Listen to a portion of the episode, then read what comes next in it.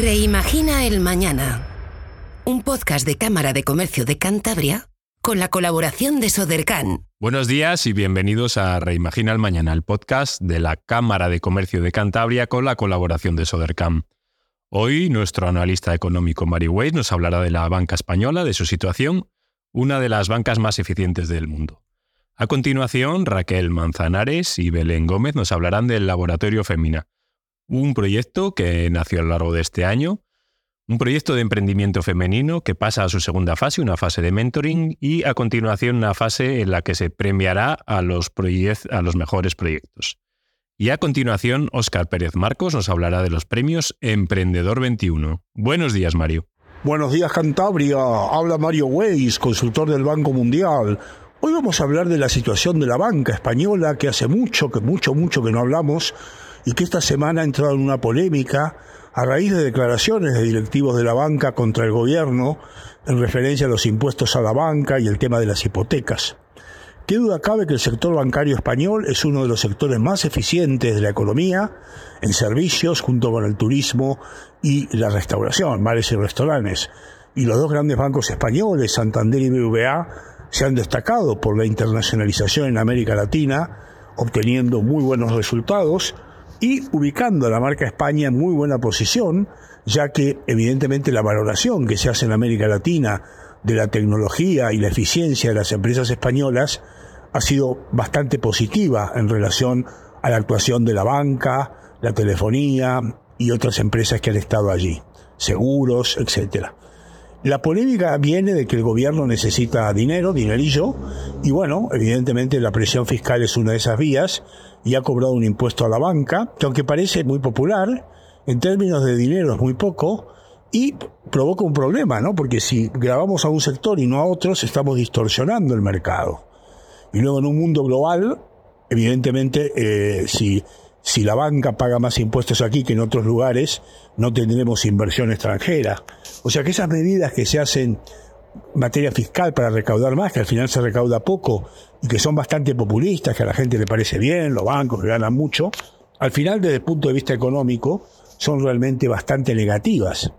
Yo siempre enseño a mis alumnos los países que atraen capital, o sea, dinerillo y empresas van bien, y los países que expulsan el capital, y a las empresas va mal. Entonces España le conviene ser un país atractivo de inversión. Otra polémica más fuerte es la remuneración de los depósitos. Quedo acá que la banca ha cambiado. Recuerdan que había muchas cajas de ahorro, muchos bancos, y ahora han quedado pocos bancos. Y la gente se queja, y esto sí con alguna razón, de que cuando uno pide una hipoteca o pide un préstamo de consumo o un empresario pide un préstamo empresarial, paga mucho ante la subida de tipos, pero los bancos no remuneran, te dan un tipo de interés en cuenta corriente muy bajo. Hay que considerar que la banca es segura. Yo siempre digo que es segura porque hay un sistema de garantía de depósitos que hasta 100.000 euros por cuenta, en el caso que tu banco sea liquidado, te pagan y además puedes tener 10 cuentas, ¿no? Con lo cual, desde ese punto de vista, hay un aspecto de seguridad. Sin embargo, sí sería justo para los sufridos consumidores que se remunere ese ahorro, porque para que una economía funcione bien, lo ideal sería que baje la inflación, yo creo que el año que viene va a bajar un poco más, y ahí sí los depósitos en cuenta corriente pueden estar por encima de la inflación, y ese es el círculo virtuoso, sube el ahorro y con ese ahorro de las personas los empresarios invierten. ¿Cuál es el problema? Que los bancos son pocos, son un oligopolio y se ponen de acuerdo para no subir los precios, no subir las, remuneraciones ¿no? del pasivo, para que los depositantes tengan alguna rentabilidad. Y luego hay otro tema, el Banco Central Europeo les ha dado mucha liquidez, con lo cual ellos no necesitan dinero para cubrir el pasivo. Sin embargo, hay un tema, si los bancos descubren que los clientes empiezan a ir, porque ahora no se olviden que hay banca de Internet y entidades no bancarias que empiezan a remunerar de manera interesante los depósitos. Si los bancos ven que los clientes se disparan, estarán obligados a subir ¿no? la remuneración. Yo creo que antes de fin de año habrá un movimiento en ese sentido, pero sí sería bueno que los bancos sean responsables y vayan en la dirección correcta, ¿no? Porque es lógico que una persona que deposita dinero tenga una rentabilidad y no pierda. Piensen que el año pasado la inflación en España fue 9% y los bancos dieron cero, con lo cual la gente perdió mucho. Este año con un IPC que ha bajado mucho, está en el 3,5, la pérdida es menor, pero sería bueno, incluso para la economía española, que aumente el ahorro. O sea que si los bancos subieran la, retribución a los depositantes, no solo harían un favor a los consumidores y a la gente, sino también a la economía, que tendría un aumento del ahorro, y con ese ahorro se podría financiar la inversión de las empresas. Pero bueno, este es un sector, el financiero, que ha tenido mucho prestigio y luego en América Latina ha ganado mucho dinero. Parte de los beneficios que han salido esta semana, que son beneficios importantes, vienen de América Latina. Y es cierto, sin embargo, que en los últimos ocho años los bancos con tipos de interés cero han ganado muy poco, ¿no? Y en aquella época nadie decía nada y ahora nos alarmamos de que ganen más. Le mando un saludo afectuoso.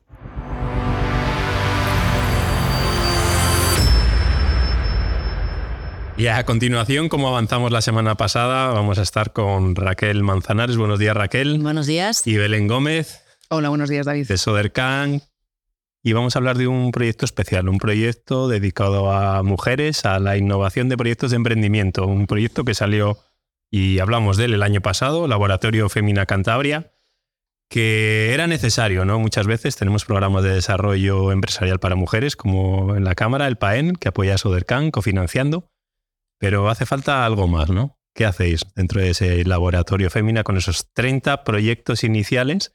que fueron además más de 30, ¿no? Las solicitudes. Sí. Eh, bueno, nosotros lanzamos Laboratorio Femina en el marco de un proyecto europeo eh, relacionado con emprendimiento femenino eh, de carácter innovador. trasladarlo a la región ha sido fácil, pero también, bueno, hemos diseñado un programa que creemos que sí que se ajusta a la realidad regional y es trabajar con mujeres con ideas innovadoras para desarrollar el, eh, todo su, su, plan de negocio en lo que hemos llamado un itinerario. Y ese itinerario eh, consta de distintas fases, tres en concreto. Eh, una fase formativa en distintos talleres en los que han trabajado distintas habilidades a la hora de, de poner en marcha tu negocio. Una segunda fase en la que estamos ahora, que ahora podemos profundizar, de mentorizaje, y después de eso, eh, eh, una fase de premios para premiar, porque el, proyecto busca dos cosas. Por supuesto, constituir empresas, pero también poner en valor a la mujer como mm, emprendedora y generadora de riqueza eh, para Cantabria. Sigue siendo necesario en la región, ¿no? Sigue siendo necesario. Y si recibimos 50 solicitudes, de esas 50 seleccionamos a 30 mujeres eh, y, en esta fase 2 de mentorizaje tenemos 10. 30 mujeres que tenían un proyecto de emprendimiento o una empresa ya en funcionamiento, ¿no? que hacía falta apoyar porque muchas veces en esos momentos iniciales en los que falta un poco de todo, hace falta seguir acompañando. Sí, para nosotros es, eh, y yo creo que desde el, desde el punto de vista de, del emprendizaje, a veces nos quedamos un poco cojos las instituciones a la hora de dar un, apoyo constante. Entonces buscábamos exactamente eso, que se sintiesen muy acompañadas durante, durante ese proceso. En la parte formativa eh, yo creo que, que, estaba bien pensada en la idea de, en qué formábamos, en, en, qué temáticas formábamos, y luego ese itinerario posterior con un mentor individual por cada uno de los proyectos y ese acompañamiento constante multidisciplinar, porque tú tienes un mentor, pero luego también los otros mentores que forman parte del programa pueden ayudar a hacer realidad tu, tu proyecto también. Y saldrá un buen, un buen club de mujeres emprendedoras que ayudará a otras. Probablemente es importante también esa red de talento de mujeres que se vaya uniendo. Belén. Exactamente. Hemos tenido 30 proyectos fantásticos. Cuéntanos un poco, ¿no? ¿A qué se dedican y sobre todo ese valor de las personas en, en sus empresas? Bueno, fundamentalmente los proyectos, eh, como comentaba Raquel, fueron 50 ideas iniciales. Eh, después hemos pasado en la primera selección a 30, que han sido los proyectos que se han, que se han pasado por la parte de, formación. Y ahora los 10 eh, proyectos que están eh, finalistas en la parte de, mentoring tocan áreas tan diversas como, pues bueno, contamos con una agencia de marketing con temas de realidad aumentada, una plataforma digital para gestión de hipotecas, un nuevo modelo de desarrollo de recursos humanos en la organización llamado Índice Humano Circular, tema de inteligencia artificial aplicada a selección de, imágenes, montaje, puesta en marcha y reparación de, generadores eléctricos con tecnología láser, la aplicación de la danza al bienestar para, mujeres eh, eh, con la enfermedad del cáncer de, mama, software para certificaciones eh, deportivas, productoras audiovisuales de contenidos y, servicios. Contamos con un proyecto de una lavandería autotransportable y autoeficiente que es un sistema patentado y de, desarrollo propio, y luego un tema de soluciones para la mejora de la salud mental, focalizado también en, mujeres. Un poquito de todo, sobre todo innovación y digitalización, pero si tocamos la parte, vamos a llamar estética y de bienestar personal. También, también. Y la parte es muy industrial con el proyecto de, montaje y reparación de generadores eléctricos. O sea, que tocamos todos los... sí, parece que siempre asociamos las actividades industriales o de nuevas tecnologías al género masculino y no es así. En este caso, ¿no? En este, caso, fantásticos proyectos que además conocemos alguno porque han, pasado por los servicios del programa empresarial a mujeres y, esperemos que todos sean premiados, ¿no? Pero es complicado, es complicado. Eh, vamos a tenerles en las próximas semanas, ¿no? Eh, ¿Qué vais a hacer en esta segunda fase? Entiendo que vais a ponerles ya el tutor, como decía Raquel, y vais a trabajar sobre todo el plan de negocio. retocar ese plan de negocio inicial, ¿no? Porque muchas veces tenemos una idea, yo lo comento en las sesiones de emprendimiento, no vamos a hacer el plan de negocio, hablamos siempre de cosas muy, a veces etéreas, ¿no? De, eh, vamos a hacer la parte de texto ¿no? del plan de negocio, todo es muy bonito, pero hay que llevarlo a números y a euros y a tiempo. ¿no? En esta segunda fase de mentorización, pues bueno, lo que se busca son dos, dos objetivos. Por un lado, que ellas eh, finalicen el proceso con un buen proyecto, un buen plan de empresa y una buena presentación de cara a la fase final del programa. Y luego, por otra parte, eh, pues contar con el asesoramiento, con el apoyo eh, de, un, de, un, mentor. Como comentaba Raquel, un mentor, digamos, especializado o focalizado en ellas, más luego todo el equipo de, tutores eh, que toca diferentes ámbitos que también trabajan de manera transversal con, con, los proyectos. O sea, tienen un mentor, más luego todo el equipo de mentores del programa también a su disposición en función de las necesidades que vayan, que vayan teniendo. Y la labor de, mentorizaje, pues bueno, está mm, diseñada para que estén trabajando aproximadamente unas 20 eh, horas, que finalice esa parte de mentorizaje el día 15 mm, de, diciembre y después hay un periodo de tiempo hasta el 2 de enero para que ya presenten su proyecto, su proyecto final. Y a lo largo del mes de enero esperemos se pueda hacer ya la, entrega final de, premios. Y... No os centráis solo en la parte financiera, ¿verdad? Tocáis otros aspectos. Se tocan otros eh, aspectos en función de las necesidades o de las carencias que pueda tener el proyecto. Temas de estrategia empresarial, tema de marketing, tema de finanzas, de gestión de equipos e incluso de marca personal si fuese, si fuese necesario. Cada una de ellas en las necesidades que, las necesidades que tenga. Porque son proyectos que están en diferentes etapas de, desarrollo. Hay algunos muy incipientes y hay otros que ya llevan un tiempo de, recorrido, porque en el programa, si no recuerdo mal, se recogían proyectos hasta con cuatro años de, antigüedad, o sea que los tenemos en diferentes, diferentes. Y Belén, vamos a insistir con esa zanahoria ¿no? que siempre le ponemos a los proyectos de emprendimiento, ese premio. ¿Cuántos premios y cómo vamos a seleccionar esos proyectos? ¿no? Porque es muy complicado a veces, ¿no?